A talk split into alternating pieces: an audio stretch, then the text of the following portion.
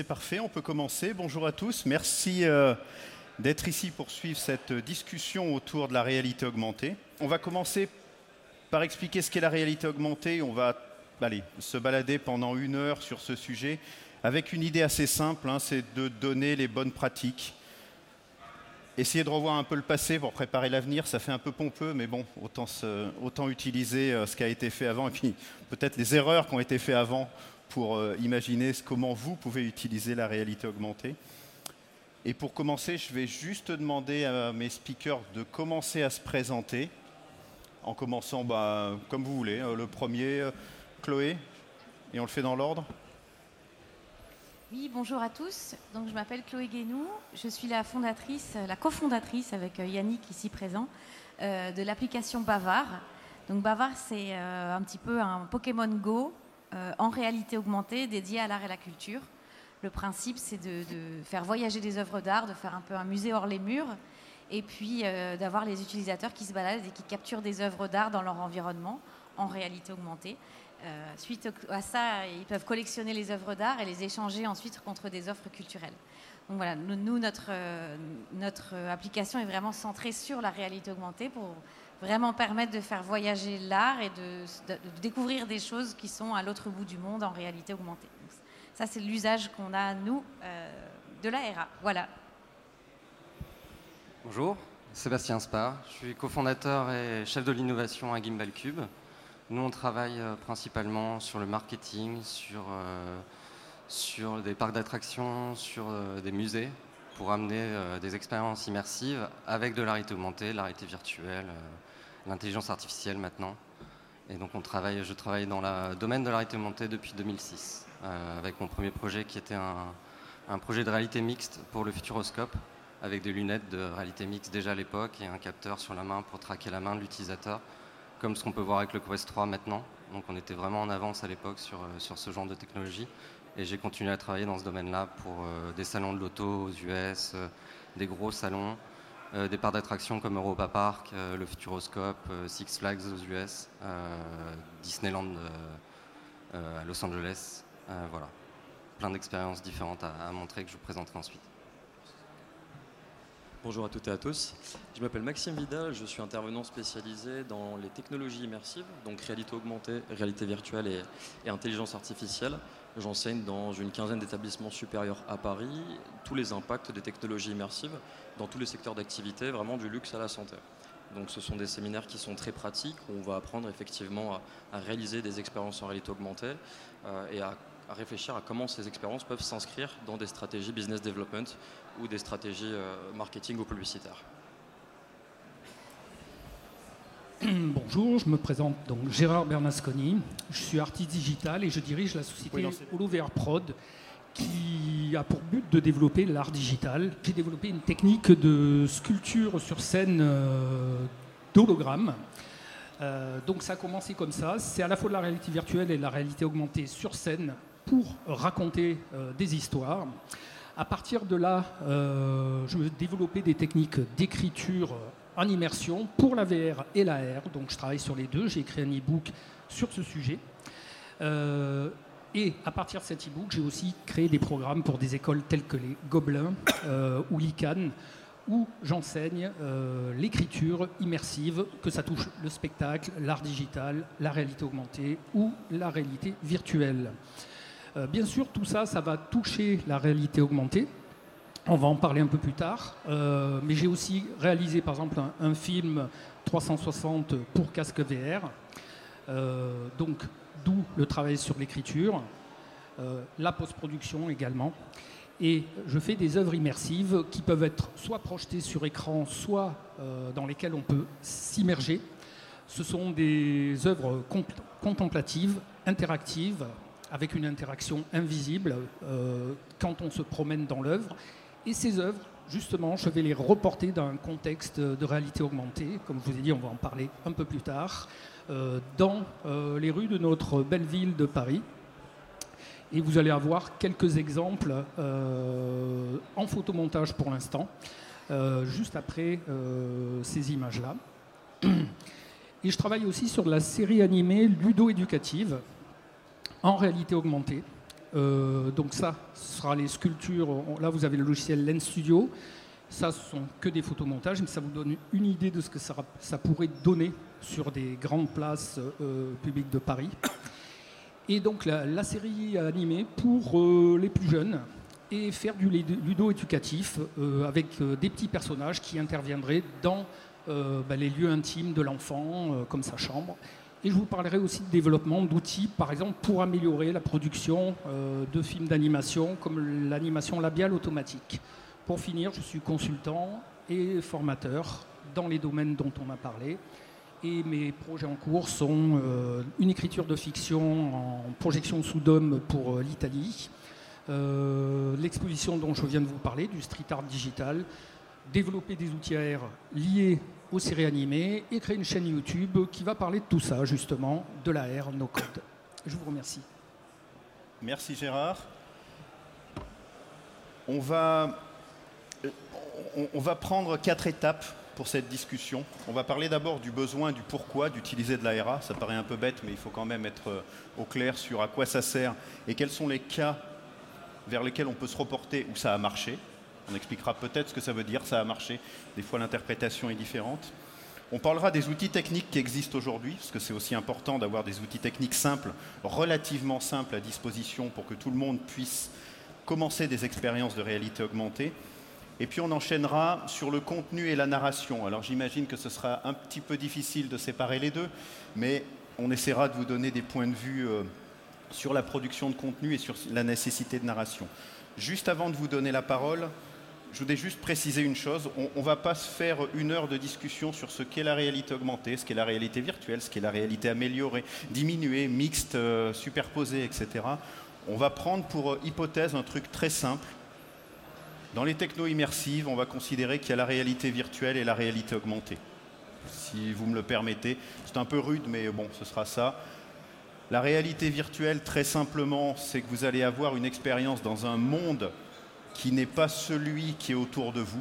Vous connaissez le principe euh, un petit peu caricatural, vous mettez un casque, vous allez faire Éternel Notre-Dame, par exemple, au parvis de Notre-Dame, vous mettez un casque et vous suivez l'histoire de Notre-Dame. Peu importe le décor extérieur réel pour vous, vous êtes dans le monde. Et puis la réalité augmentée, eh ben, vous, mettez un, vous utilisez un device, quel qu'il soit, et quelque chose apparaît dans votre environnement réel. Ici, on a une des sculptures de Gérard qui apparaît sur la table, que vous voyez à travers votre appareil, que ce soit un smartphone, que ce soit euh, une paire de lunettes. Et virtuellement, elle est là, vous pouvez tourner autour, vous pouvez interagir des fois. Vous ne faites pas la différence entre la réalité réelle et l'élément augmenté, et là, on est dans la réalité augmentée. Alors c'est un peu simplificateur, mais ça va permettre d'éviter qu'on puisse débattre sur la terminologie pendant les trois ou quatre prochaines heures. Donc euh, je pense que c'est une bonne économie. Donc commençons déjà par le pourquoi. Pourquoi on utilise la réalité augmentée? Dans quel cas ça peut être pertinent? Qui veut prendre euh, le premier la parole? Je vous laisse. Euh, alors dans un premier temps, moi je, je, voulais juste introduire ça, c'est que la réalité augmentée, ça permet je, suis une personne très kinesthétique, pardon. J'ai besoin de bouger pour pouvoir apprendre. Je le sais depuis que je suis tout petit, je dois faire du vélo pour, avec, un, avec mon cours pour pouvoir apprendre. Je me souviens, j'ai des souvenirs comme ça. Et la réalité augmentée euh, permet justement de toucher à tous les sens euh, sensoriels de la personne et du coup de, venir apporter de l'information euh, qui se digère beaucoup plus facilement, qui se mémorise plus facilement. Et donc c'est ça qui m'attirait dans, dans la réalité augmentée dès le début. Et pour ça, on a développé plein de projets depuis et plein de cas d'usage qu'on peut vous montrer. Je vais vous présenter vraiment différents cas d'usage où on est sur du, à la base simple, euh, sur du téléphone portable d'un utilisateur lambda qui va du coup charger sur un, site web euh, et scanner une carte par exemple de, visite euh, et puis avoir des informations qui s'affichent dessus. Ou alors là, un, modèle 3D qui vient s'afficher, qu'on peut recolorier et qui va dynamiquement se colorier avec lequel on peut jouer ensuite ou alors un salon virtuel, on va pouvoir voir un modèle et puis le, configurer avant achat. Donc ça, c'est ce qu'un utilisateur peut faire sur son téléphone. C'est très bien, mais encore un peu limité euh, pour l'instant au niveau des technologies. Euh, tout le monde n'a pas un téléphone très performant. Là, on voit un exemple de Lens. On va pouvoir customiser un sapin de Noël, par exemple, pour Macy's, et venir le décorer, le partager, le prendre en photo. donc des applications assez simples. Et puis ensuite, on peut faire sur de l'événementiel des exemples comme ça, on va traquer une personne, donc traquer le, corps d'une personne pour pouvoir réappliquer un costume sur, sur cette personne, lui permettre d'interagir avec son téléphone portable et puis de choisir un nouveau costume, se prendre en photo. Euh, là, ici, un exemple, euh, vous allez le voir avec des Stormtroopers où deux personnes peuvent se mettre l'un à côté de l'autre.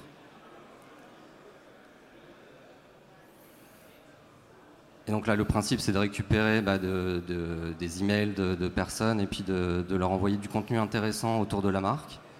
Ici, on a des exemples plus concrets d'explications euh, techniques de ce qu'une marque peut proposer dans un véhicule. Là, on est sur des iPads dédiés qui sont disponibles sur un salon, donc euh, des, technologies plus performantes où on va choisir les meilleurs modèles pour obtenir le meilleur résultat et pouvoir pousser le rendu au maximum. Donc là, on a un exemple euh, où à la fois sur un iPad qui est sur le côté et puis une personne qui se déplace sur scène avec son téléphone portable, on va, euh, va pouvoir augmenter, présenter les fonctionnalités du véhicule. Ici, on a encore une autre technologie qui est du tracking 3D. On va traquer un, modèle 3D euh, et puis, pareil, ajouter du contenu, de l'information qui va du coup être facilement compréhensible parce que bah, on est contextualisé avec du contenu euh, juste devant nos yeux. Ici, on passe sur des technologies plus immersives avec des cases de réalité augmentée. On va pouvoir scanner une petite maquette comme là pour Nissan ou alors une voiture euh, taille réelle. Et l'utilisateur va pouvoir bouger autour de cette voiture et pareil, découvrir la marque, découvrir comment elle fonctionne, découvrir des, fonctionnalités vraiment très spécifiques et tout euh, localisé vraiment dans la voiture. Ici, on a des exemples de musées pareil, avec le même type de casque, on va permettre aux utilisateurs de venir se mettre à 15 les uns à côté des autres et puis voir le même contenu en, temps réel s'afficher devant eux en contexte et on a un exemple ensuite à la Galerie L'Évolution qui tourne euh, en ce moment, qui permet de découvrir des animaux euh, qui vont sortir des vitrines. Et euh, pareil, on va pouvoir raconter une histoire, ramener l'utilisateur dans une histoire qui dure 15 minutes, où on va découvrir des espèces qui ont disparu depuis une centaine d'années, principalement dues à, l'activité de l'homme, malheureusement. Mais du coup, là, on a un message très fort qui, qui, est, diffusé aux, personnes. On leur affiche des animaux qui ont disparu il y a une centaine d'années et on les fait revivre dans la salle, dans l'espace, euh, en contexte, pendant que des personnes peuvent visiter en même temps euh, la salle. Là, on a eu une contrainte assez forte, c'est qu'en fait le musée euh, ne voulait pas afficher d'affiches, de QR code, quoi que ce soit, donc on a dû utiliser une technologie de tracking 3D qui permet de traquer la salle et de se localiser. Et ici, on a des exemples de réalité mixte avec le cast Quest 3, qui permet d'essayer des masques euh, directement sur son visage à travers un miroir, par exemple. On a fait euh, ce genre de test pour Europa Park, où on est venu installer une expérience de réalité mixte avec des sensations, des odeurs, euh, des choses qui s'amènent en plus de l'expérience dans le casque, des vibrations dans le siège. Et voilà les différentes démos qu'on a pu faire dernièrement, puisque je, n'ai pas le droit de, de montrer ce qu'on a fait pour Europa Park, malheureusement. Mais voilà un panel de toutes les technologies qui sont disponibles. On a de plus en plus de technologies fiables euh, pour pouvoir faire ce genre d'expérience euh, à plusieurs en même temps et, pouvoir le partager et en discuter ensuite. C'est vraiment euh, très immersif et, très prenant. Si vous avez l'occasion de faire l'expérience à la Galerie de l'Évolution, je vous conseille. C'est ce que j'allais dire, c'est peut-être le plus simple. Si vous voulez vraiment une expérience claire, simple, pour bien comprendre, allez à la Galerie de l'Évolution, c'est bluffant. Et vous allez tout de suite comprendre l'intérêt de la réalité augmentée dans, cette, dans ce contexte-là. Parce que c'est ce que tu as dit, j'imagine, enfin j'imagine, j'interprète, mais la notion de contexte est particulièrement importante en réalité augmentée. Je pense qu'il faut appuyer un petit peu là-dessus, sur le pourquoi. Je ne sais pas si... Euh, parce que c'est dans le monde réel. Je veux bien rebondir sur euh, ce qu'a dit mon camarade. Vous avez pu constater qu'en fait, euh, on a plusieurs possibilités d'objectifs, on a vu qu'on avait la customisation, c'est-à-dire améliorer par exemple les choix d'un meuble, d'une voiture, donc éviter d'avoir 15 euh, modèles de 15 couleurs pour une voiture et pouvoir customiser en temps réel, c'est par exemple un des objectifs qu'on peut avoir avec la réalité augmentée.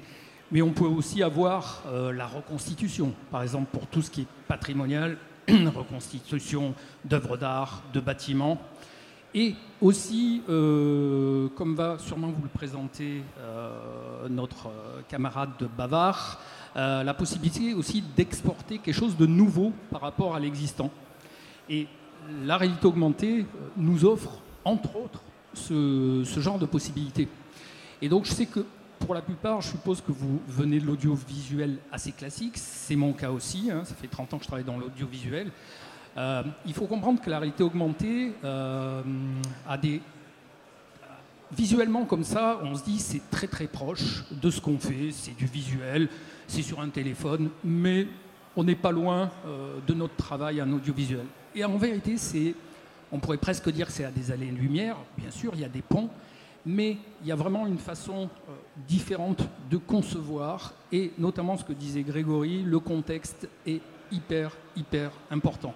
C'est là où vous allez avoir la pertinence de votre produit AR, c'est en considérant le contexte. Est-ce que j'augmente vraiment ma réalité? Est-ce que j'augmente vraiment mon produit? Si je vends un produit, ou mon histoire, ou l'œuvre d'art que j'expose, euh, grâce à la réalité augmentée. Donc peut-être euh, tu voudrais intervenir là-dessus Juste pour faire le, lien avec, euh, avec toi, Chloé, ce qui est intéressant dans ce contexte-là, vous l'avez compris, c'est que la réalité augmentée, on a vu quelques exemples, entre une réalité augmentée que vous allez utiliser par exemple avec un téléphone portable ou des lunettes, où techniquement vous ne contrôlez pas le lieu où est l'utilisateur, et puis une réalité version borne, on va dire, euh, par exemple dans le cas des Stormtroopers, où là l'utilisateur, vous savez où il est, hein, il est devant, c'est deux contextes très différents contrôle de l'environnement de l'utilisateur et non contrôle. Vous avez peut-être entendu des cas avec Pokémon Go où euh, les gens allaient chasser des Pokémon en, traversant un peu trop rapidement la rue, quitte à avoir quelques ennuis avec les voitures qui viennent, ce n'est pas des légendes urbaines. C'est un des cas concrets de contrainte. Ce serait dommage de mettre un élément augmenté de trésor dans un puits et d'engager les gens à sauter dedans pour le récupérer. J'exagère un peu volontairement, mais cette contrainte est très intéressante. Et, tu l'as gérée, toi, avec Bavard en particulier? Oui, et nous, euh, nous c'est un peu différent des cas d'usage qui ont été évoqués juste avant, où, on va, par exemple, euh, dans les cas d'usage classiques, on va, on va reconstruire, montrer comment c'était avant, ou en tout cas, on va se servir de l'environnement de l'utilisateur pour lui montrer quelque chose. Nous, dans Bavard, justement, ce n'était pas ce côté-là qui nous intéressait. Ce côté-là, ce qui nous intéressait, c'était vraiment de faire voyager les œuvres d'art, de faire du musée hors les murs, donc d'être capable de voir des choses qui sont justement décorrélées du physique. Et en fait, bah ça déjà, cette notion n'était pas forcément facile à faire passer au public et aux utilisateurs, qui du coup étaient un peu, euh, on va dire, euh, surpris, un peu démunis. De, je comprends pas pourquoi est-ce que je vois une Joconde alors que j'habite, euh, je sais pas moi, à Toulouse. Elle n'est pas là, en fait. Mais justement, l'avantage aussi du numérique, c'est de pouvoir voir des choses qu'on ne voit pas d'habitude. Donc c'était ça aussi qui nous intéressait. Nous, nous, dans le cas de Bavard, l'usage est un peu différent.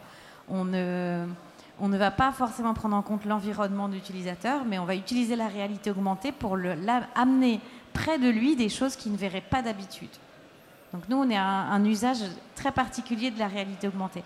On va faire aussi, euh, il y aura deux, dans, un futur proche sur Bavard, il y aura aussi euh, l'augmentation euh, liée au physique, mais pour l'instant, ce n'est pas le cas. Et le, truc principal de Bavard, c'était vraiment ça faire voyager les œuvres d'art et faire montrer, découvrir des choses qu'on ne verrait pas d'habitude.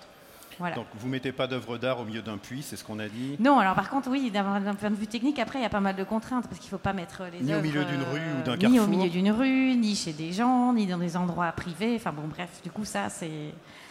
C'est un petit challenge, mais qui, n'a, qui, pour le coup, est technique aussi, mais qui n'a rien à voir euh, avec la réalité augmentée. Tu veux rajouter, Maxime? Oui, volontiers. Alors pourquoi la réalité augmentée? Je pense que nous sommes des mammifères et que comme tous les mammifères, nous apprenons par le jeu, nous apprenons en jouant. Et je pense que la réalité augmentée, justement, vient remettre le jeu au cœur de l'apprentissage. Pour présenter un case qui est celui de Snap et du Louvre, euh, Snapchat a fait une collaboration avec. Oh, tu, le lance S'il te plaît. Allez. Snapchat a fait une collaboration avec le Louvre où en fait vous pouvez révéler une information en réalité augmentée. Donc c'est une collaboration qui est vraiment exclusive et vous allez pouvoir avoir accès à différentes informations lorsque vous allez scanner justement euh, différents, euh, différents monuments égyptiens. Et je pense que le cœur de la réalité augmentée, il est ici c'est permettre une meilleure rétention de l'information grâce au jeu, grâce à la technologie justement, et, augmenter, euh, augmenter des expériences en, ayant accès directement, comme on va le voir juste ici, euh, à toute une, toute une narration autour, bah, autour d'éléments qu'on n'a pas quand on va physiquement au Louvre directement. et cette immersivité permet une meilleure rétention de l'information. le jeu créant des expériences qui sont vraiment positives, c'est vraiment ce en quoi je crois dans la réalité augmentée, à savoir le fait de pouvoir être dans une histoire et accéder et révéler une information directement depuis, depuis un objet physique par exemple. C'est intéressant, on reprendra aussi cette notion, je pense, dans la narration, euh, parce que révéler des informations, il y a plein de façons de révéler des informations. Le jeu en est une, mais il y, en a des, il y a des façons beaucoup moins fun, on va dire. Et c'est tout l'enjeu aussi des expériences, d'arriver avec ces informations digitales, numériques, pardon, à les révéler de la bonne façon, dans le bon contexte, pour le bon public, j'oserais dire au bon moment, mais bon, on, a quelques contraintes quand même pour faire que l'expérience fonctionne. C'est certain. On a, on a, brossé un petit peu l'étendue des pourquoi et des besoins. Euh, je voudrais qu'on retourne un petit peu à quelque chose d'assez concret. C'est-à-dire aujourd'hui, je veux faire de la réalité augmentée, j'ai un besoin qui est à peu près cohérent, je cible mon public. Quels sont les outils techniques à ma disposition? Est-ce que je dois créer des applications? Est-ce qu'il vaut mieux que je passe par une plateforme avec des outils low-code, no-code type Snap? Euh, Ou est-ce qu'il faut que je passe par le web en faisant du web AR et j'ai plus besoin d'applications? Est-ce que j'ai besoin de lunettes? Est-ce que j'ai besoin de smartphone Est-ce que j'ai besoin des deux? Quel est votre avis là-dessus? Je, pense que la réalité augmentée, est d'abord accessible par, les, par plateformes, donc via la technologie de filtres que vous connaissez, les filtres Instagram, Snapchat, TikTok. Il faut savoir que chaque plateforme a son propre logiciel qui est gratuit euh, qui vous permet de faire de la réalité augmentée avec différents templates, avec différentes ressources, etc. Donc pour Snapchat, vous avez le logiciel Lens Studio, donc on va évoquer un peu plus tard. Euh, pour Instagram, vous avez le logiciel Metaspark. Et pour TikTok, vous avez le logiciel Effect House, donc qui sont des logiciels qui ont moins de 5 ans pour Lens Studio, 8 euh, mois pour Effect House, mm. et vous avez énormément de ressources à disposition pour que sans prérequis, vous puissiez créer votre propre expérience en réalité augmentée, et ce dès la première heure de pratique. Donc je commencerai effectivement par par justement s'intéresser à ces plateformes-là, pour découvrir les, économies de créateurs notamment qu'il y a, parce qu'il y a une vraie économie autour de ça. Euh, et c'est le meilleur moyen pour moi de s'immiscer dans, euh, dans, l'univers de la réalité augmentée. Alors après, je suis biaisé parce que c'est, comme ça que j'ai commencé aussi, mais je, conseillerais ça en tout cas si, si la réalité augmentée vous intéresse, parce qu'elle est beaucoup plus accessible qu'on ne le pense. Oui, pour moi, ce qu'il faut vraiment bien comprendre au début, c'est le besoin, l'endroit où ça va être fait et le public qui va être ciblé. Euh, en fonction de ça, après, on peut déterminer quelle plateforme, quel outil on va utiliser. En fonction du budget aussi, effectivement, quand on part sur des cases de réalité mixte, le budget est, pas, complètement différent du téléphone portable de l'utilisateur qui va, qui va scanner un objet. Tu peux nous donner des ordres de prix justement sur les outils? Alors, on parle des casques par exemple, entre lunettes, casques, etc. Bien sûr. C'est quoi les ordres de prix du matériel? Alors, le matériel au niveau du casque, c'est à peu près dans les 3000 euros pour des casques de réalité augmentée 6 roues. On a le Quest 3 qui vient de sortir. 6 euh, roues? Alors c'est qu'on voit au travers une glace et on a un, écran qui vient juste rajouter des informations par-dessus. Lunettes, enfin on, va parler de lunettes. oui. On a des lunettes passe-roue qui, elles, euh, filment la réalité avec des caméras et raffichent ça dans des écrans. Là, on tombe dans de 1000 euros, entre 1000 et 500 euros. Euh, tu, peux citer des marques, hein, on n'est pas à la télé. On a Meta, euh, par exemple, qui a sorti le Quest 3 ou HTC Vive qui a sorti le XR Elite, qui est très très bien pour ce genre d'expérience. au niveau des casques de 6 roues, on a HoloLens 2 et le Magic Leap 2, qui sont deux concurrents qui proposent des technologies très, très similaires. Et puis ensuite, on peut passer sur des iPad Pro, par exemple, qui vont avoir des caméras LiDAR, donc c'est des, téléphones comme tout le monde a, mais avec une technologie en plus qui permet de scanner en profondeur un environnement, et puis le téléphone portable de l'utilisateur. Euh. Je me permets de rajouter un tout, petit peu, un, tout petit truc, un petit peu comme tout à l'heure sur les lieux. L'expérience de réalité augmentée, suivant que vous la destinez au grand public ou à un contexte particulier, c'est différent. Par exemple, ce que tu as fait à la Galerie de l'Évolution, bon, bah là, c'était à la Galerie de l'Évolution avec une équipe qui pilotait, gérait l'utilisation, donc n'importe quelle personne novice pouvait être accompagnée pour gérer ça. Et évidemment, si vous faites quelque chose sur Snap ou même sur une application euh, sur un store pour iPhone, pour Android, vous maîtrisez absolument pas le matériel, enfin, vous maîtrisez pas. C'est moins maîtrisable, on va dire, mm. vous pouvez faire des filtres, mais bon, c'est moins maîtrisable, vous ne savez pas quel matériel va utiliser la personne, ni comment elle va utiliser l'expérience. Alors, c'est une subtilité à prendre en compte. Il faut en déduire le contenu et du coup euh, diminuer la quantité de choses qu'on affiche pour ce genre de plateforme euh, et pouvoir tenir dans les contraintes qu'elle euh, propose. Je, je, vais juste refaire un petit récap parce que je pense que certains d'entre vous connaissent mal la réalité augmentée. Là, on vient de parler de logiciels qui vont permettre de créer des outils. Ça peut être des applications mais ce n'est pas obligé. On peut passer aussi avec le web AR ou web XR. XR, c'est un grand fourre-tout pour, euh, pour la totale VRAR. Euh, par un simple navigateur et donc une URL. Donc vous, vous fassiez bien la différence entre ce dont on vient de vous parler. Par exemple, l'EnStudio est un logiciel qu'on va réaborder, mais qui permet de créer des filtres qu'on va afficher après avec Snapchat et que l'utilisateur va pouvoir utiliser. Donc on parle bien des deux côtés, c'est-à-dire du créateur, hein, que vous avez ici, et de l'utilisateur. Donc euh, par exemple Sébastien ou... Euh, hein, Chloé. Chloé. Euh, connaissent bien et vont vous parler par exemple du développement sur Unity avec du code. Et ici par exemple, nous avons moi et mon camarade à côté euh, utilisaient régulièrement Lens Studio. Et moi, j'utilise aussi, par exemple, un logiciel euh, français qui est plutôt même une application en ligne qui permet de faire que du web AR à travers euh, un navigateur. On donne le nom. Donc, on donne le nom. Ça s'appelle XR+. Vous pouvez trouver ça sur XR+. Point, donc plus PLUS ou avec le chiffre plus.fr. Si vous voulez tester de la réalité augmentée, euh, ça c'est typiquement no code. Vous faites un compte sur le site, vous, faites votre premier test, vous augmentez une image, vous mettez une vidéo sur une image, et ensuite vous avez un petit, petit QR code, je crois, pour la, pour la regarder sur votre téléphone. En 5 minutes, vous avez créé votre première application et vous vous rendez compte de ce que vous pouvez faire. Après, avec il y a des Studio, il faut un peu plus de 5 minutes. Il faut un peu plus de 5 minutes avec Lens Studio. Et avec Unity, là, il faut toute une série de 5 minutes voilà, pour arriver va faire à des semaines, euh, voire des mois. Euh, donc il faut prendre en compte euh, ces outils qui vont, par euh, leur facilité d'utilisation première, vont forcément vous limiter après dans le futur, mais ça dépend vraiment de vos projets, parce que les projets AR peuvent être simples aussi. Et à partir de là, ben, évaluer vos projets vous permettra de choisir le bon outil, ça a déjà été dit, mais tous ces outils existent et un dernier warning, faites attention parce que votre device, qui va être très souvent un téléphone portable, euh, n'est pas toujours pris en compte par ces outils ou de façon un peu euh, comment dire, discriminatoire. Par exemple, XR va très bien fonctionner sur Android, mais plus difficilement sur l'iOS parce que Apple euh, impose des contraintes qui sont les leurs. Et euh, voilà, vous avez aussi un outil chez Adobe dont on n'a pas parlé, qui est Aero, mais Aero, par exemple, jusqu'aux dernières nouvelles, je ne suis pas retourné, mais limité à 4 téléphones dans le monde. Euh, c'est un peu léger, voilà, donc pour s'adresser au grand public. Donc faites attention à votre device final.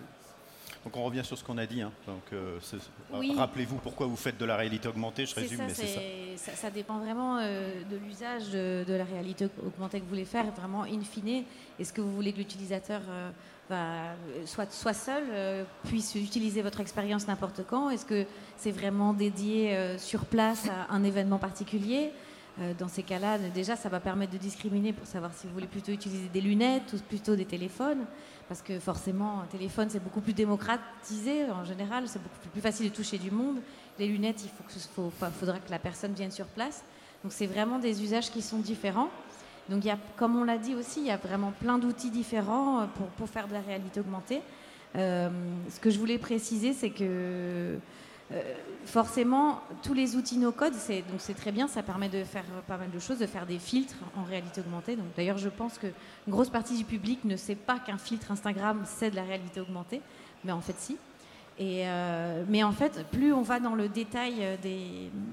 Plus on va dans, des outils qui vont être différents, comme par, moi j'utilise Unity, qui est un moteur de jeux vidéo, peut-être que certains d'entre vous connaissent. Et euh, bon, bah, c'est beaucoup plus compliqué à prendre en main. Par contre, on peut aller beaucoup plus loin dans le rendu. Donc tout va dépendre de ce qu'on veut aussi. Est-ce qu'on veut un rendu qui va être plus simple? Est-ce qu'on veut un rendu optimisé qui va plutôt vers le réalisme? Nous, comme dans le cas de Bavard, comme on parle d'œuvres d'art, on cherche le, plus de réalisme possible. Donc forcément, on peut pas, on est obligé de passer par quelque chose, un outil qui est plus compliqué. Et ce que je voulais préciser aussi, c'est vrai que dans ma présentation j'ai oublié de le dire, mais moi je suis développeuse du coup. Donc moi je suis vraiment plutôt côté tech, tech de la réalité augmentée. Et du coup, forcément, selon l'outil qu'on va utiliser, selon le device in fine que vous voulez utiliser pour votre expérience, bah, le prix va pas être le même. Forcément, développer sur Unity qui va du coup faire générer une application, cette application sera téléchargeable sur Android ou sur iPhone, ça dépend. Bah, en fait, comme c'est beaucoup plus compliqué, c'est beaucoup plus de temps, beaucoup plus de choses à gérer, donc ça fait varier les tarifs. Donc c'est ça aussi que je voulais préciser. Ça va dépendre aussi de votre budget et de, ce que vous souhaitez faire et comment est-ce que vous souhaitez que l'utilisateur in fine, in fine interagisse avec votre expérience. Donc c'est vraiment tous ces paramètres-là qui vont influencer et, vous faire porter un choix sur euh, quoi faire en réalité augmentée. Tu, le disais au début, c'est vrai que l'objectif va donner un peu les outils. Euh, on, a quand même, on est en 2023, hein, la réalité augmentée, on en parlait tout à l'heure en préparant cette table ronde, c'est pas très nouveau. Alors, on met jamais de point de début parce que c'est très compliqué. Euh, on, va froisser quelqu'un si on met une date de début, mais on va dire globalement, euh, Sébastien, je pense que tu n'es pas le plus vieux d'entre nous, mais tu travaillais déjà dans les années 2000 sur des outils de réalité augmentée avec la société Total Immersion sur le Futuroscope. Donc, vous vous rappelez, en 2007, l'iPhone est apparu on peut dire qu'à partir de 2007, on, a une démocratisation grand public de la réalité augmentée, donc ça commence à faire. Hein. La différence d'avec 2007, c'est comme euh, Gérard ou euh, Maxime l'a dit, aujourd'hui, vous avez un panel d'outils pour faire de la réalité augmentée, ce qui veut dire que vous pouvez aussi commencer, comme tu l'as dit, simplement. Faire un premier truc, un espèce de pilote pour voir à peu près ce que c'est. Ça, ressemble un peu au mock-up euh, des sites web et des choses comme ça.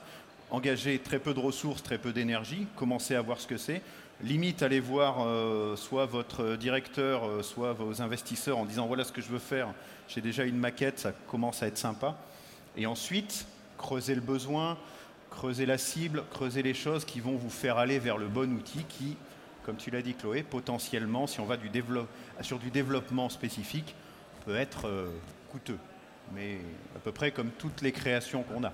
Oui, voilà, puis après ça dépend. Ça ne sert à rien d'utiliser un outil euh, super compliqué et avec euh, maxi feature si au final c'est pas du tout le but et que il faut, ce qu'on veut c'est des filtres qui soient engageants avec sa communauté par exemple. Donc ça sert à rien. il faut bien évaluer le besoin parce que sinon on peut vite se retrouver à avoir des frais incroyables pour quelque chose qui au final était simple, quoi. Donc donc, sur cet aspect outil, on a parlé un peu du pourquoi et de l'outil. Si vous avez des questions sur ces points-là, n'hésitez pas à lever la main, à, nous poser des questions, à intervenir. On sera heureux de répondre à vos questions, hein, donc euh, n'hésitez pas. Si ça, je, regarde de temps en temps, si quelqu'un si quelqu'un se lève ou si quelqu'un euh, lève la main, on vous donne un micro et vous pouvez poser vos questions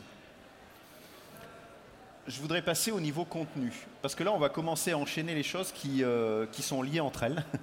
on parle des outils technologiques, on va passer au contenu. Et vous imaginez bien que, ben, suivant les outils que vous ciblez, le contenu ne va pas être le même. Ou on va le dire autrement, les outils apportent des contraintes qu'il va falloir prendre en compte dans le contenu.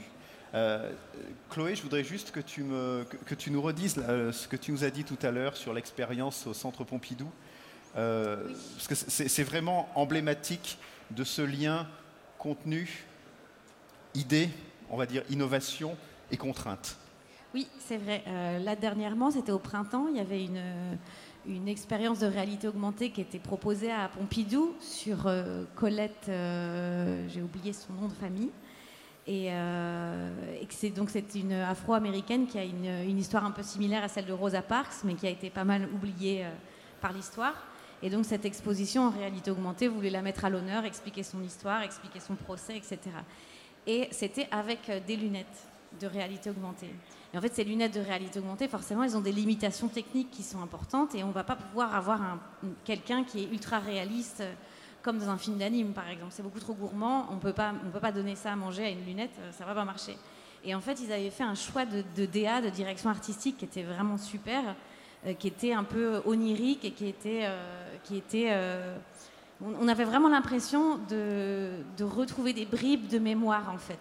Et c'était hyper, c'était hyper malin parce que ça permettait d'optimiser et d'avoir, euh, euh, bah, de pouvoir euh, faire rentrer cette expérience dans, les, lunettes. Mais en plus, ça donnait, enfin, la DA était complètement en accord avec cette, cette, cette idée de revoir le passé et d'être vraiment d'un peu comme immergé dans un rêve et de voir des bribes de souvenirs qui apparaissent, etc.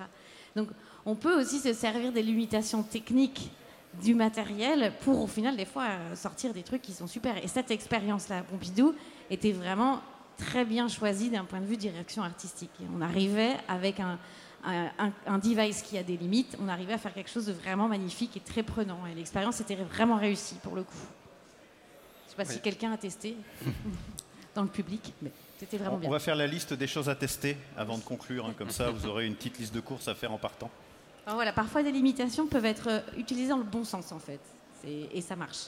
Et, tout au moins, je pense qu'il faut les prendre en considération. c'est ce qu'on a fait sur Revivre, parce qu'on a un souci avec ce genre de casque de réalité augmentée. Pour l'instant, le champ de vision était assez petit. Et donc, du coup, si on ne guide pas l'utilisateur tout au long de l'expérience, euh, bah, il peut se retrouver perdu euh, dans la galerie et pas suivre le bon contenu au bon moment, en tout cas celui qu'on veut lui transmettre. Et donc du coup, il faut penser à ça, le guider, mettre des flèches, guider l'utilisateur pour qu'il puisse se retrouver dans l'expérience et sache où aller. Puisqu'il y a une grosse contrainte en réalité augmentée, c'est qu'on ne peut pas euh, connaître avant le comportement de l'utilisateur ou le bloquer. Il peut se déplacer où il veut, il peut euh, sortir complètement de l'expérience. On ne peut pas vraiment le bloquer, on peut juste lui indiquer ce qu'il faut faire. Et donc du coup, il faut penser à toutes ces indications pour avoir un contenu qui soit cohérent et qui puisse être regardé de la bonne façon, tel qu'on l'a pensé en tout cas. Gérard, est-ce que le contenu c'est important? Excuse-moi. Pas du tout. Alors moi je suis un petit peu le père fouettard euh, de, l'immersif puisque je, viens toujours euh, taper un petit peu là où ça fait mal. Et donc je vais un petit peu reprendre la base. Le contenu, il faut qu'il soit pertinent. Pertinent en réalité augmentée. Je vais vous citer un exemple qui moi m'agace au plus haut point puisque je l'ai vu chez certains professionnels dans des salons qui présentent la carte de visite en réalité augmentée animé la vidéo. Donc ça fait rire euh, Grégory, puisque on a échappé, on, a échappé à la carte postale. Hein, donc euh. donc c'est quoi? C'est vous prenez votre téléphone et quelqu'un qui veut se présenter à vous, sa société, son CV, vous allez le voir apparaître en vidéo, euh, souvent coupé à la taille, détouré, sur votre bureau, la table, enfin sur votre téléphone. quoi. Ça, c'est totalement je vais rester poli quand même, mais je pourrais dire d'autres mots, c'est pas pertinent du tout quel est l'intérêt euh, d'avoir cette personne coupée à moitié euh, chez vous, sur votre bureau, dans les couloirs euh, Vous augmentez rien, votre réalité n'est pas augmentée. Vous envoyez une bonne vidéo bien éclairée, ça marche tout pareil de vous en train de vous présenter. Donc en fait le contenu, il a besoin d'être pertinent par rapport au contexte. Et surtout, posez-vous la question, est-ce que je peux faire ce produit audiovisuel, on va le globaliser comme ça, autrement qu'en réalité augmentée Et est-ce qu'il marche? Voilà. Au niveau du concept, dites-vous, si je le fais simplement en vidéo, est-ce qu'il marche aussi bien? S'il marche aussi bien, posez-vous la question, euh, est-ce que je le fais en réalité augmentée ou pas? Si vous dites ça, je ne peux pas le faire en vidéo, parce que j'ai besoin du contexte du réel. Euh, on parlait de la voiture tout à l'heure. j'ai besoin de présenter mon nouveau modèle. Mon client doit présenter ce nouveau modèle au salon de l'auto, donc elle est là, oui, là, euh, la réalité augmentée est pertinente. Et pour finir, je vais laisser la parole à Sébastien, euh, le, contenu, on va en parler un peu plus tard, c'est la dernière étape, euh, il doit être intéressant. donc Maxime vous a parlé un petit peu de la gamification, qui est sa spécialité. on peut faire des jeux avec la réalité augmentée. Et pourquoi faire des jeux? C'est pas uniquement pour le jeu, c'est pour améliorer l'expérience utilisateur. C'est-à-dire que l'utilisateur se contente pas de l'effet waouh, surtout s'il est déjà un peu habitué à la réalité augmentée, qui se dise qu'est-ce que ça va m'apporter? Et comment, en tant que concepteur, on va aider son propre client à impacter le comportement et le cerveau de l'utilisateur, lui faire apprécier ce qu'il va apprendre ou découvrir? Donc il y a deux moyens pour ça, on va en parler après, la gamification et le storytelling, et bien entendu on peut avoir un hybride des deux. Mais le contenu est hyper important. juste avant que tu poursuives, le fameux effet waouh dont on parle, ça, me fait presque rire parce qu'on en parle, je pense, ensemble depuis 10 ou 15 ans. Euh, vous savez, hein, c'est l'effet de découverte en fait. On découvre un nouveau truc, c'est nouveau. J'oserais dire, peu importe l'intérêt, on s'amuse avec parce que c'est nouveau. Alors, il est évident que dans les années 2010, ça marchait très bien et puis que, bon, au fur et à mesure du temps, ça devient de plus en plus difficile de faire un effet waouh avec de la réalité augmentée, sachant que là, pas mal de personnes ont quand même une première expérience. Oui, je sais. Pour le coup, tu n'es pas tout à fait d'accord avec ça. Euh, sur Bavardo, euh, l'effet waouh, il y a encore 80% euh, des gens, ils, sont très très peu familiers avec la réalité augmentée en fait. Il est encore là cet effet waouh. En fait, hein. c'est peut-être qu'on est. Alors, je ne sais pas trop comment dire. On en parlait tout à l'heure aussi. Comme je l'ai dit, hein, le, la technologie a, pas 20 ans, quasiment 20 ans. On ne sait jamais si elle n'est pas nouvelle au sens technique. On, a des, ben, Snap avait fait un, super sondage pour voir que 70% des gens avaient entendu parler, ou 75, des trois quarts, avaient entendu parler de cette réalité augmentée. Après, toute la difficulté, si en avoir entendu parler, c'est l'expérimenter, avoir lu un truc ou avoir vu une vidéo euh, d'un cachalot qui, euh, qui saute dans un, dans un gymnase, etc. etc. On, leur, demande euh, est-ce que vous connaissez la réalité augmentée? Oui, oui, il n'y a pas de problème. Et en fait, on leur montre et ils sont là, ah oui, c'est ça. Et il y a vraiment un gros décalage quand même entre. Donc, je suis d'accord avec toi. Je vais nuancer mon propos, mais je vais quand même être d'accord avec Gérard. Ok, ok. Et je vous, je vous invite quand même à essayer d'aller au-delà de cet effet-là. Après tout, sauf peut-être pour quelque chose qui soit un one-shot sur une communication événementielle, pourquoi pas après tout Si vous êtes sur un stand, sur un salon comme ça, et que vous voulez attirer des gens parce que l'objectif c'est qu'ils viennent et que vous les chopez pour leur présenter votre produit, un bon effet waouh, ça peut marcher. Hein. Alors après que ce soit de la réalité augmentée, euh, un bras robotique euh, ou euh, n'importe quel truc, ou alors je vous conseille de mettre intelligence artificielle générative sur le panneau devant votre truc, ça marche en ce moment, ça peut être bon. En tout cas, dans la RA, c'est peut-être c'est plus intelligent, en tout cas pour nous, dans l'idée de réutiliser ce que vous avez fait et, de penser à un peu plus long terme, c'est peut-être plus intelligent de, fonctionner au-delà de cet effet-là. Ouais, J'allais préciser qu'il faut aussi penser à la communication en amont, puisque les gens doivent faire un effort souvent pour télécharger, soit via un QR code, soit euh, une application sur le téléphone. Donc il y, a un effort quand même pour l'utilisateur pour commencer à voir euh, le contenu. Et donc du coup, bien communiquer en amont sur ce qu'ils vont pouvoir voir et essayer d'allécher le, le client c'est un peu ce qui est aussi euh, stratégique et à faire pour pouvoir amener l'utilisateur à télécharger, à faire cet effort-là d'aller sur la page web, de scanner une image et puis de, vivre l'expérience. Et si le contenu n'est pas intéressant, bah, ils ne le feront pas. Ce point-là est vraiment intéressant dans les bonnes pratiques. Est-ce que vous pouvez nous parler de la... Alors comment on peut appeler ça? L'apprentissage. Alors moi, quand je parle d'apprentissage à l'utilisation, j'ai en tête les jeux vidéo. Vous savez, dans n'importe quel jeu vidéo un peu compliqué, vous avez toujours une phase, un espèce de sas au début qui est intégré dans l'histoire, mais qui va vous apprendre un peu les commandes, les trucs, les machins. Est-ce qu'il faut ça en réalité augmentée? Et comment le et comment le mettre en place? Je crois que vas-y. Bah nous, nous c'est ça. Euh, quand on a lancé Bavard, en fait, on s'était dit oui, bah, exactement comme ça. La réalité augmentée, tout le monde connaît. Il n'y a pas besoin de prendre les, les gens par la main justement, au contraire, j'avais un peu peur bah, de, fatiguer les utilisateurs, quoi, dire bon, c'est bon, on sait, on n'est pas. Et en fait, euh, on a été obligé de tout refaire, donc euh, on a remis en place ce qu'on appelle des FTU, des First Time User Tutorial, et, donc on, prend vraiment par la main pour chaque étape, on explique, on guide, on montre comment il faut faire, etc. Et on est vraiment, pour moi, c'est essentiel. On a, là, on en a rajouté, enfin, on est en train de rajouter dans tous les sens. Parce qu'en fait, il y a beaucoup de gens qui sont, qui sont perdus, et même, même dans la navigation, c'est-à-dire quand euh, on fait apparaître quelque chose en réalité augmentée.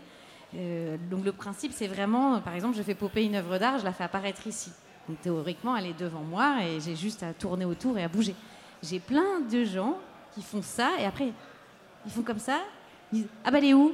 Parce voilà. Donc en fait, il faut guider l'utilisateur même dans le déplacement, le indiquer où aller. Enfin, quand on fait du grand public, hein, quand on fait des, c'est notre cas, nous on fait du grand public, donc on est obligé de prendre en, compte tout ça, mais quand c'est quand c'est spécialisé, moins, j'imagine. Ah non, c'est valable pour tout. Ah ouais? Ah ouais, sur un salon, les gens viennent et n'ont pas forcément de connaissances sur comment l'utiliser, ou alors on a développé quelque chose de spécifique où il faut traquer par exemple le modèle 3D, euh, et ça, si on les guide pas correctement, on a les trois quarts des utilisateurs qui comprennent pas comment l'utiliser.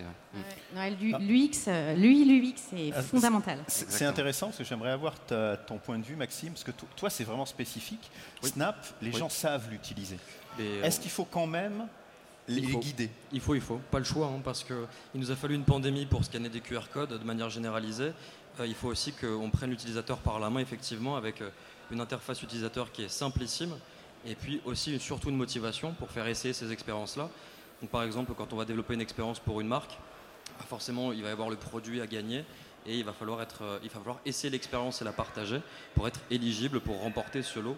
Donc il y a tout un aspect motivation qui va rentrer dans la communication et effectivement euh, du texte qui va apparaître à l'écran, le fait de pouvoir guider step by step l'utilisateur, ça on n'y échappe pas non plus malheureusement.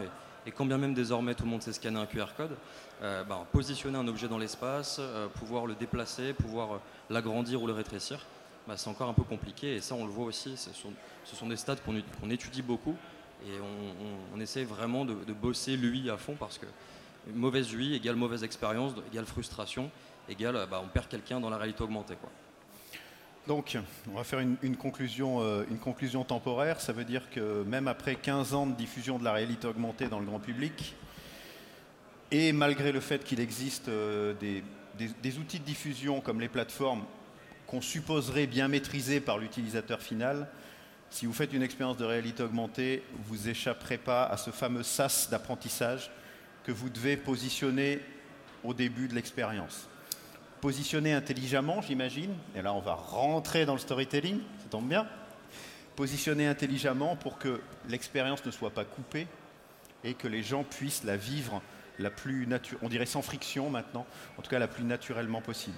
Alors ça tombe bien, le storytelling, tu nous en as parlé un tout petit peu Gérard au début, là on a, on a parlé de la notion de contenu, les bons contenus pour les bonnes personnes, adaptés aux contraintes. Mais ça ne suffit pas pour une expérience, il y a une histoire, il y a une narration, il y a du storytelling. Alors, juste pour euh, te titiller un peu, euh, hier à une table ronde, une personne a parlé un peu des expériences immersives et elle a fait une remarque qui est très, très intéressante. Euh, les expériences immersives, contrairement à un scénario classique de film, de vidéo, ne sont pas linéaires.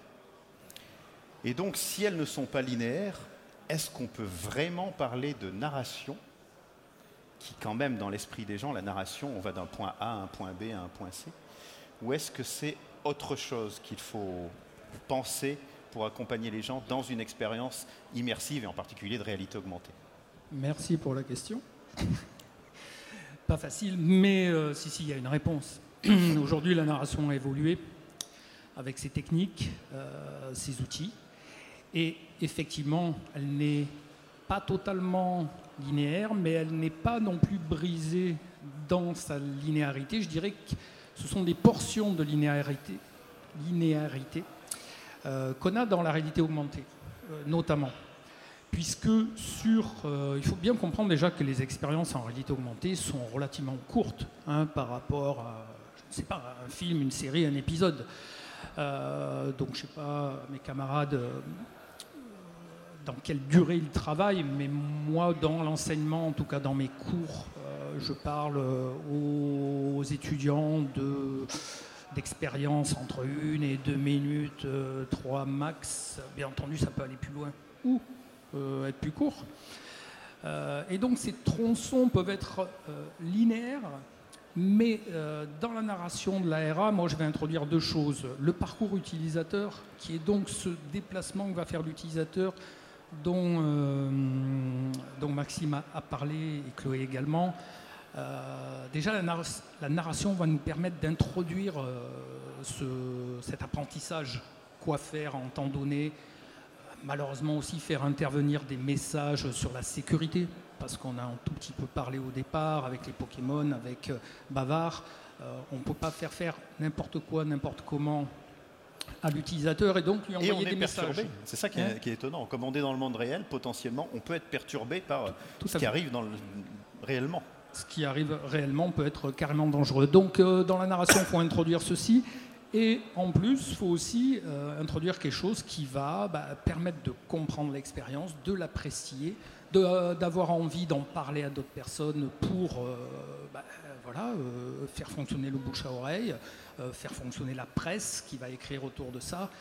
Et euh, beaucoup de contenus ne sont pas euh, travaillés sur leur storytelling. Alors déjà, on fait un, petit écart. Le storytelling, c'est quoi? Euh, Le storytelling, c'est l'art de raconter une histoire pour vendre, je vais dire entre guillemets, un produit. Le produit peut être un message pour le bonheur de l'humanité. Hein. Ce n'est pas forcément un flacon de parfum ou une voiture, ça peut être des œuvres d'art.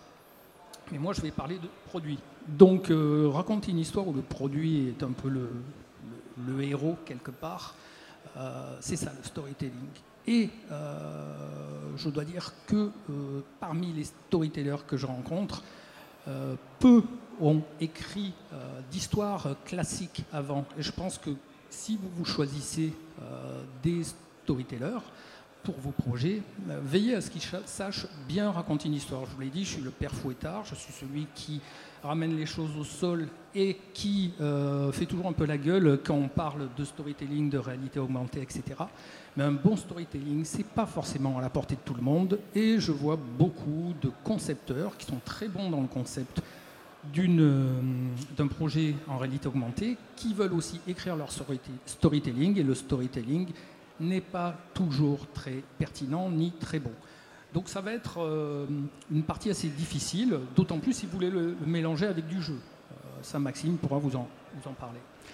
Donc à partir de là, euh, moi à travers mes cours et à travers mon propre travail, puisque ça fait 20 ans que j'écris et surtout 10 ans où je fais ça très sérieusement sur du scénario de fiction, sur de la VR et sur de la R, et sur du spectacle aussi, euh, c'est le. Euh, je suis en train de me perdre. Euh, ah, moi, j'ai retenu que les dix premières années, tu l'avais pas fait sérieusement. Oui, c'est vrai aussi. Alors oui, ça me permet de dire que justement, on a une petite maladie en France. Et j'ai eu cette maladie, c'est se dire que on était bon en dissertation, on a plein d'idées, et donc on sait écrire une histoire. Et tous mes élèves aussi, sur lesquels je fais travailler l'écriture, font ça. C'est-à-dire, oui, pas de problème, monsieur, j'ai une histoire en tête, ils écrivent et c'est tout le temps à côté de la plaque. J'ai fait ça pendant dix ans, donc je les comprends et justement, je les remets dans les rails. C'est un vrai métier. C'est un vrai métier qui prend du temps à apprendre, qui a besoin de structure et euh, qui a besoin de réflexion. Actuellement, je vous l'ai dit, je travaille sur un scénario pour une projection sous dôme.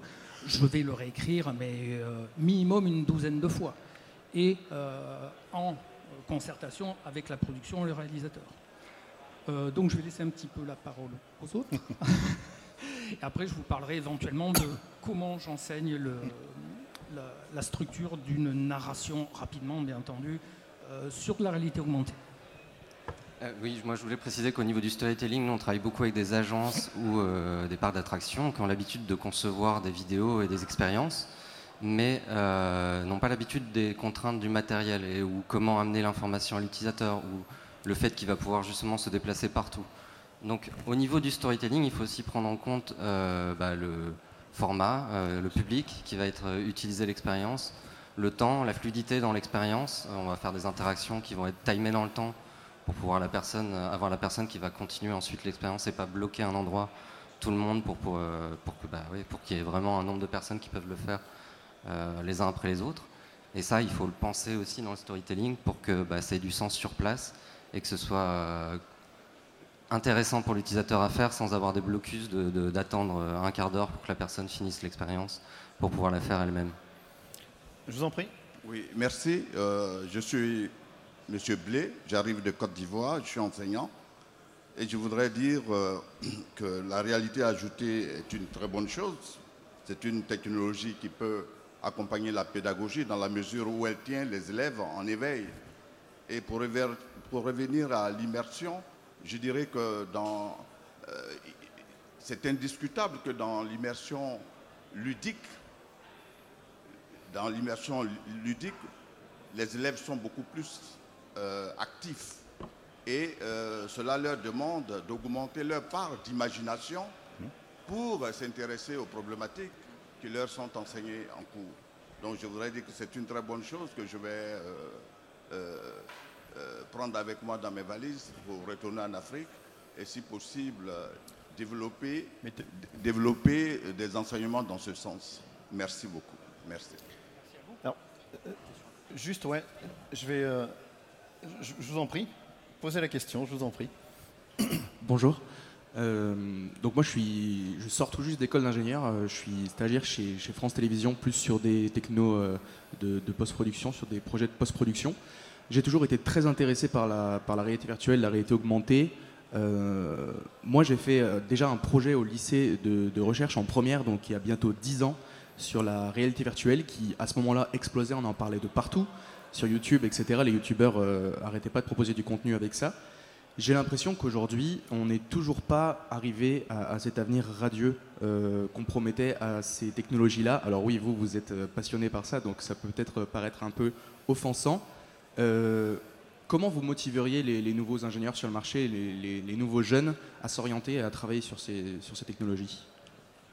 Très bonne question.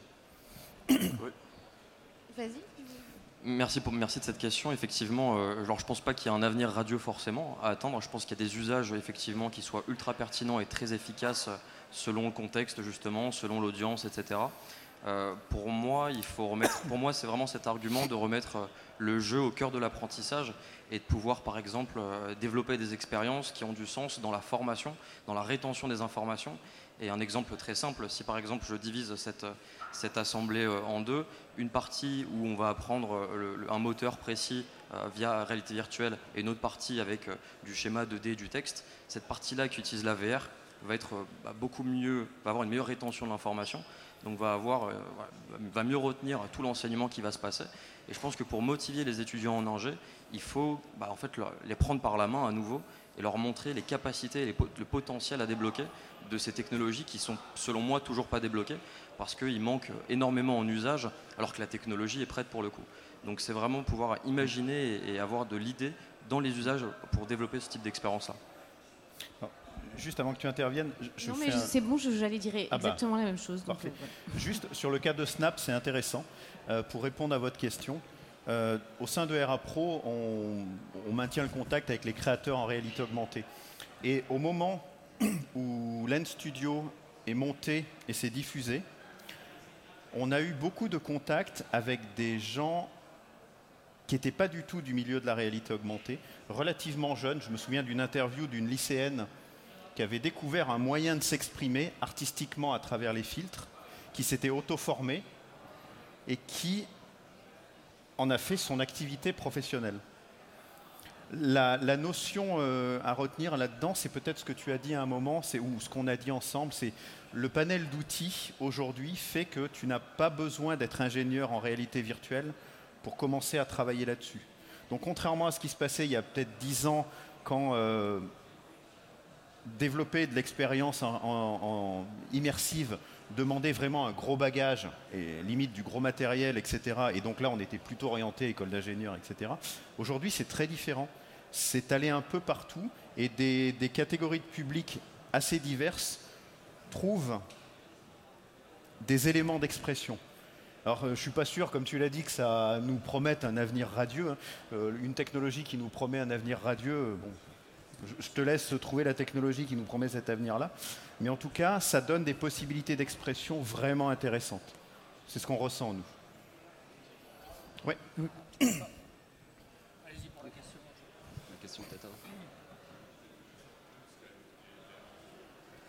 Juste une question en plus euh, pratico-pratique, euh, notamment pour les œuvres d'art. Euh, moi au début j'étais plus développeur et c'est vrai qu'avec le WebXR on a, on a des librairies JavaScript par exemple qui existent et qui permettent de faire ça relativement vite mais il y a encore la modélisation 3D qui est quand même assez pas tout à fait accessible. Je voulais savoir est-ce qu'il y a des outils no code pour scanner les objets, lesquels et qu'est-ce que vous conseillez? Voilà, C'est vraiment pratique.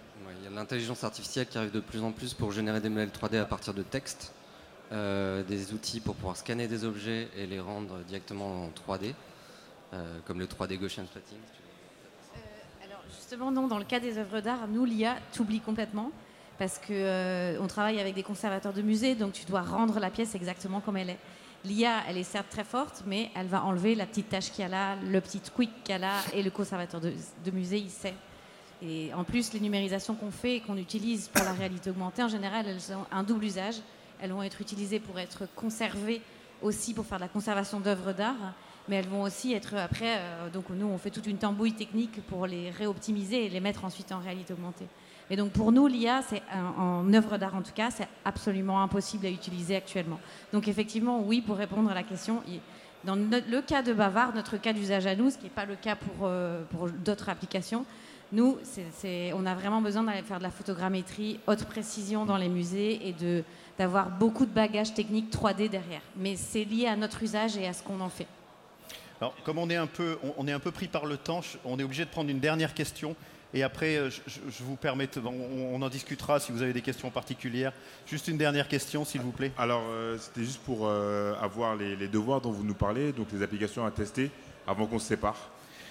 Alors, on, fait notre liste en 30 secondes. Alors, la liste, c'est le plus simple au départ, XR plus soit le chiffre, euh, soit le, signe plus, soit PLUS, ça fonctionne. Vous pouvez ouvrir un compte et avoir euh, l'utilisation pendant 15 jours euh, pour tester cet outil, qui vous propose, même s'il est no code, no code quand même un accès dans sa dernière version à des variables, c'est-à-dire des conditions, des variables. Donc vous pouvez faire des petits jeux, vous pouvez cumuler des scores. c'est assez simple à comprendre, pas besoin d'être codeur, il faut avoir un petit peu de logique. Et vous pouvez aussi faire des choses sans ça. Après, il y a Lens Studio, je te laisse la parole. Pour moi, pour, pour, commencer la réalité augmentée, effectivement, ce sera Lens Studio, donc l'outil de Snapchat qui vous permettra de créer votre première expérience en moins d'une heure sans prérequis techniques. Et puis pour deux applications pour essayer de la réalité augmentée, Snapchat évidemment qui vous permettra d'essayer des vêtements, des montres, mettre des organements en réalité augmentée depuis votre application Snap. Et puis une deuxième, ce serait DressX qui vous permet d'essayer des vêtements. Alors c'est des vêtements qui sont extrêmement originaux avec des textures qui n'existent pas dans la réalité. Euh, mais qui vous donnera une bonne, un, premier glimpse en fait du body tracking, du hand tracking, etc. Donc Snap et, et DressX effectivement. Et c'est gratuit, Lens Studio aussi. Moi, j'ai conseillé l'expérience Revivre, du coup, à la Galerie de l'Évolution, bien sûr, euh, qui permet de vivre une expérience à plusieurs avec un casque de réalité augmentée. C'est pas quelque chose qu'on peut faire euh, particulièrement à différents endroits. Euh, on se balade dans une galerie qui est absolument magnifique et on découvre des animaux qui ont disparu. Donc, en plus, le message est assez fort. Moi, ce serait vraiment mon conseil. J'aurais bien conseillé le Futuroscope, mais je pense que l'application. Le, non, le Futuroscope, je pense que ça, ça a fermé. Ah je, me, fais mm. vieux, hein, je me rappelle quand je l'ai fait. Hein. Mm revivre à la Galerie de l'Évolution. Galerie de l'Évolution du Muséum. Euh, c'est 2 euros en plus du ticket, on réserve en ligne et puis on réserve son, horaire euh, pour pouvoir y participer. Là, pour le coup, faites-le, c'est pas loin et vous allez vraiment comprendre rapidement. C'est vrai que je l'ai faite et pour le coup, elle est très bien. Et sinon, bah, il y a Bavard aussi, notre application. je suis désolé pour les questions, mais je vous invite, si vous avez des questions, à vous rapprocher de nos speakers. Je vous remercie euh, pour votre présence. J'espère que vous n'avez pas trop faim et que ça vous a intéressé. Donc, euh, si vous entendez parler de réalité augmentée, si vous avez des questions, venez voir ERA Pro, venez nous voir, on sera heureux de répondre à vos questions. Merci beaucoup.